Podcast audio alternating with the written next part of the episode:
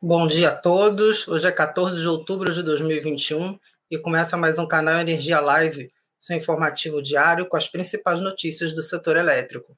Eu sou Pedro Aurélio Teixeira e nesta quinta tenho a companhia de Sueli Montenegro, Robson Rodrigues e Vanessa Andrade.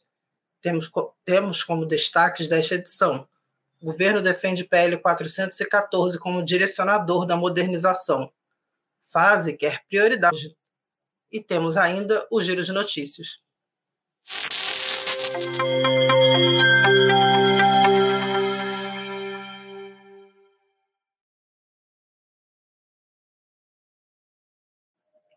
Nove horas, dois minutos. Estamos começando mais um canal Energia Live.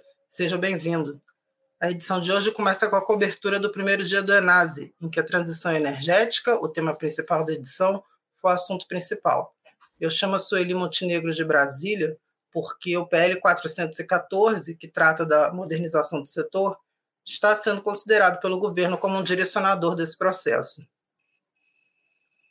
Bom dia, Sueli. A secretária executiva do MME, a Marisete Pereira, ela revelou que o governo está tentando harmonizar esse PL 414 com o PL 1917, que tem os dois possuem muitas similaridades. Como que isso está sendo feito aí pelo governo? Como ela, o que, que ela contou mais desse, de, dessa harmonização? Bom dia, Pedro. Bom dia a todos que nos acompanham. Pois é, é a Marisete ela revelou ontem que o governo já, tá, já está conversando com os relatores desses projetos de lei, né? O, o Fernando Coelho Filho uh, foi indicado aí para relatar o PL 414, que é o antigo 232, e o Edio Lopes, que é presidente da Comissão de Minas e Energia, é o relator do 1917, que é um projeto originário da Câmara, né? Ambos tratam da mudança do modelo comercial do setor elétrico, né? A Marisete disse que a, a pensar, ou seja, juntar um projeto ao outro, é, seria uma solução, né? O governo considera que o 414 ele já teve todo um amadurecimento, toda um, uma negociação que foi feita lá no Senado para conseguir aí um consenso uh, mínimo aí no setor, né, aceitável para votar esse projeto de modernização. Né? A gente sabe que há interesses divergentes uh, nessa queda de braço, alguns segmentos acabam uh, se considerando uh, não, não atendidos, enfim. E uh, é isso, como você disse, ela considera o, o PL 414 o direcion, que poderia ser o direcionador da modernização do setor, e, mas disse que essa é uma decisão do legislativo, né? O, o governo quer que o texto reflita o que já foi discutido até agora e as medidas já tomadas, como, por exemplo, aquela questão do calendário de abertura do, do, do acesso ao mercado livre, né? E que, se não der para juntar os dois textos, que pelo menos haja uma convergência entre eles, porque eles têm textos similares, têm partes similares, eles têm partes que não, né? Ah, ela afirmou, garantiu que o MME não está de braços cruzados e que tem argumentado com o relator do PL 1917 ah, não, desculpe, aí já é outra história. Mas é isso, há essa discussão no Congresso Nacional, enfim. E ontem também ela comentou sobre a questão dos jabutis que foram incluídos na MP 1010, 1055, né, que é a MP da crise hídrica, né. Disse que o, o, o governo ah, não está de braços cruzados e que tem argumentado com, com o relator, né, o Aldo Viana, que ah, respeita o parlamento, mas que só pode apoiar alterações que sejam aderentes às medidas que o governo já tem aí projetadas e, e, e também ao planejamento, né, de longo prazo, né.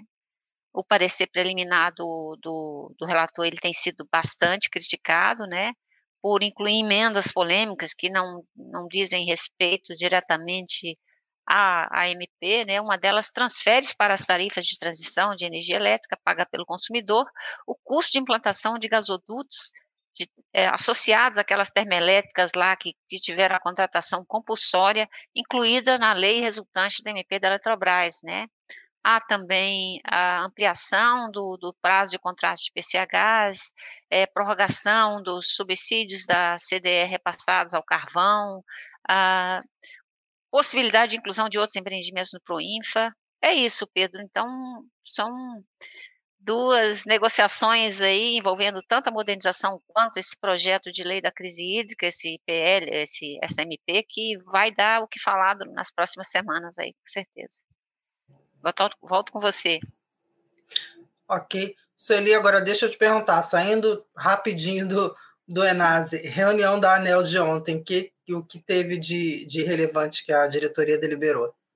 Bom, vamos destacar aqui objetivamente, foram aprovadas três consultas públicas, uma delas, a abertura dessas três, né? Uma delas trata do aprimoramento de regras para, sobre reforços e melhorias em instalação de transição, a segunda, da regulamentação da lei que torna obrigatória a atualização do cadastro de beneficiários, a atualização automática, né, de cadastros de beneficiários da tarifa social de energia elétrica, e a última é sobre a proposta do plano de do terceiro plano de aplicação de recursos do Procel. A agência também autorizou o ONS a desconsiderar as indisponibilidades ou restrições operativas de usinas uh, comprovadamente é, relacionadas né, a restrições impostas pela pandemia da Covid, ah, foi, e foi aprovado finalmente o resultado definitivo da revisão de, da receita anual permitida de 2018 da C3E Transmissão. É isso, Pedro, retorno com você. Ok, Sueli, obrigado pela tua participação e até amanhã. Bem, e continuando com a cobertura do Enase e ainda falando sobre os projetos de modernização do setor, o presidente do FASE, Mário Menel, ele quer prioridade para aprovação desses projetos, seja o próprio 414 ou mesmo uma fusão desse PL com o 1917. De acordo com ele, a incorporação dos temas comuns dos PLs pode, vai ser necessária em algum momento, mas o principal alerta que o presidente do FASE deu foi sobre o prazo, porque ano que vem é ano eleitoral e o tempo para aprovação vai acabar ficando escasso. E até ele ressaltou também que, caso essa aprovação demore e fique para 2023 ou 2024, há o risco do que for aprovado já chegar desatualizado. Um outro ponto que o Benel abordou foi a construção de reservatórios de hidrelétricas, que para ele deveria ser repensada como uma espécie de política nacional, por ser um, um tema que ultrapassa a discussão no âmbito do setor elétrico. Ele lembrou do projeto original do complexo hidrelétrico de Altamira, que era composto pelas usinas de Babaquara e Cararaú com reservatório, e caso esses reservatórios fossem construídos, o que não aconteceu, haveria hoje uma situação diferente para o sistema. E, para fechar os destaques do, da cobertura do primeiro dia do Enase, eu chamo agora o Robson Rodrigues para dividir a tela comigo, porque o presidente da empresa de pesquisa energética, o Tiago Barral, ele quer mais aproximação com a Agência Nacional de Águas. Robson, bom dia. Por que a EPE quer aí estar tá mais perto da ANA? Bom dia, Pedro, tudo bem? Bom dia a todos que nos assistem no canal Energia. De fato, Pedro, o presidente da empresa de pesquisa energética, Tiago Barral, afirmou que é necessário sim uma aproximação maior da EPE da ANA, né, que é a Agência Nacional de Água, justamente por uma questão de planejamento, obviamente, já que a ANA também tem o setor de planejamento e é hoje a entidade que capitaneia hoje é, os recursos hídricos e que tenta fazer a conciliação ainda mais num contexto que a gente vive de usos múltiplos da água, em que o, o, a legislação vem mudando e muitos atores, não somente o setor elétrico, não somente o setor de abastecimento, faz é, chama para si né, a, a ideia de de, de querer a, as, as águas para geração de energia elétrica e para abastecimento, mas outros setores, como o setor de transporte, setor de, de, de navegação, turismo, entre outras coisas. Então, o próprio Tiago Barral afirmou que seria muito importante, sim, que a EPS se aproximasse, justamente para que houvesse uma interlocução. Vale dizer que, que o Barral ele faz parte do, do, do CMSE e ele falou que já há uma interlocução bastante próximo dos agentes do setor elétrico com o órgão né, que, que faz essa gestão dos recursos, mas seria importante essa aproximação. Isso porque os reservatórios, como disse, né, estão se aproximando é, para outros usos múltiplos é, e esse modelo está restringindo cada vez mais. E aí, como diversas vezes, você mesmo falou, o Menel colocou do FASE, né, que seria importante é, repensar essa ideia de, no, de construção de novos reservatórios, a EPE precisa ter basicamente uma dimensão do que é, está sendo é, possível usar os recursos hídricos atuais disponíveis e o que não dá para ser usado, justamente para que ele possa fazer um planejamento mais certeiro. Pedro, comentando rapidamente, também é, acompanhei a palestra do Rui Altieri, né, que é o que é o presidente do Conselho da CCE, que é a Câmara de Comercialização de Energia Elétrica. Então, eu convido todo mundo para ir lá no nosso portal canalenergia.com.br, ver o que ele falou. Ele deixou um destaque muito interessante, que é justamente que é o custo do despacho né, para a segurança energética, que deve bater aí esse ano é, aproximadamente 28 bilhões, né, justamente por conta do acionamento. Tem mais detalhes, também tem outros detalhes do que Thiago Barral falou sobre é, um estudo planejamento é, para a construção de um bipolo para escoar energia é, eólica e solar do Nordeste. Então, fica aí o convite. Hoje tem mais cobertura do Enase, então daqui a pouco a gente vai estar tá lá abastecendo o nosso site. Convido a todos a acompanharem. Pedro. Obrigado, Robson, pela tua participação hoje. E dando continuidade ao canal Energia Live, hoje às duas da tarde acontece o leilão da CELG Transmissão na B3. O lance mínimo para a estatal goiana é de 1 bilhão e 100 milhões de reais. A gente tem aí players do setor como CPFL, Taesa, ISA-CETEP, foram algumas das empresas que já admitiram interesse em participar dessa disputa que acontece logo mais. E agora chegou a hora do giro de notícias e eu trago para a tela, convido para a tela a Vanessa Andrade. Bom dia, Vanessa. O que, que nós temos no giro de hoje? Bom dia, Pedro, você, todos que nos acompanham. Vamos começar atualmente né, com os nossos reservatórios.